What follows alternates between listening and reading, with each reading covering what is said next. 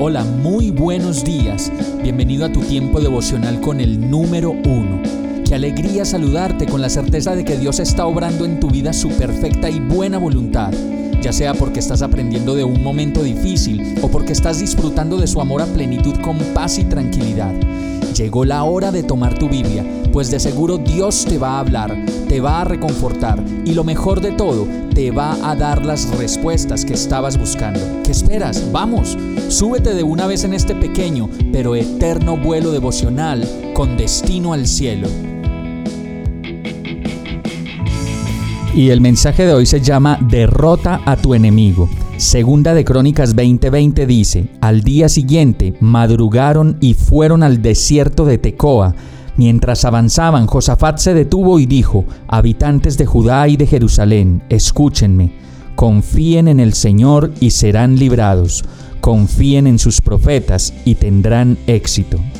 Y esta historia narra cómo Josafat y su ejército libró la batalla contra los amonitas y moabitas, pues en medio de lo difícil que veían la batalla, tan difícil de ganar, y en medio de no saber qué hacer, decidieron proclamar ayuno, hacer alabanza y avanzar con su ejército para destruir a sus enemigos.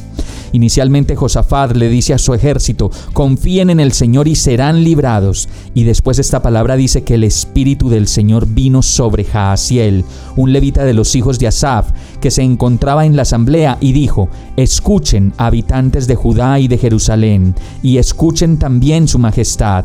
Así dice el Señor no tengan miedo ni se acobarden cuando vean ese gran ejército, porque la batalla no es de ustedes, sino mía. Así que el ejército de Josafat, dice la palabra, que se puso a cantar alabanzas y a dar gracias a Dios, aún en medio de la gran tormenta y de la gran agonía. Y ese es nuestro llamado cada día, en este día, canta. En este día da gracias aún en medio de lo que veas difícil. Segunda de Crónicas 20:21 termina diciendo, después de consultar con el pueblo, Josafat designó a los que irían al frente del ejército para cantar al Señor y alabar el esplendor de su santidad con el cántico Den gracias al Señor, su gran amor perdura para siempre.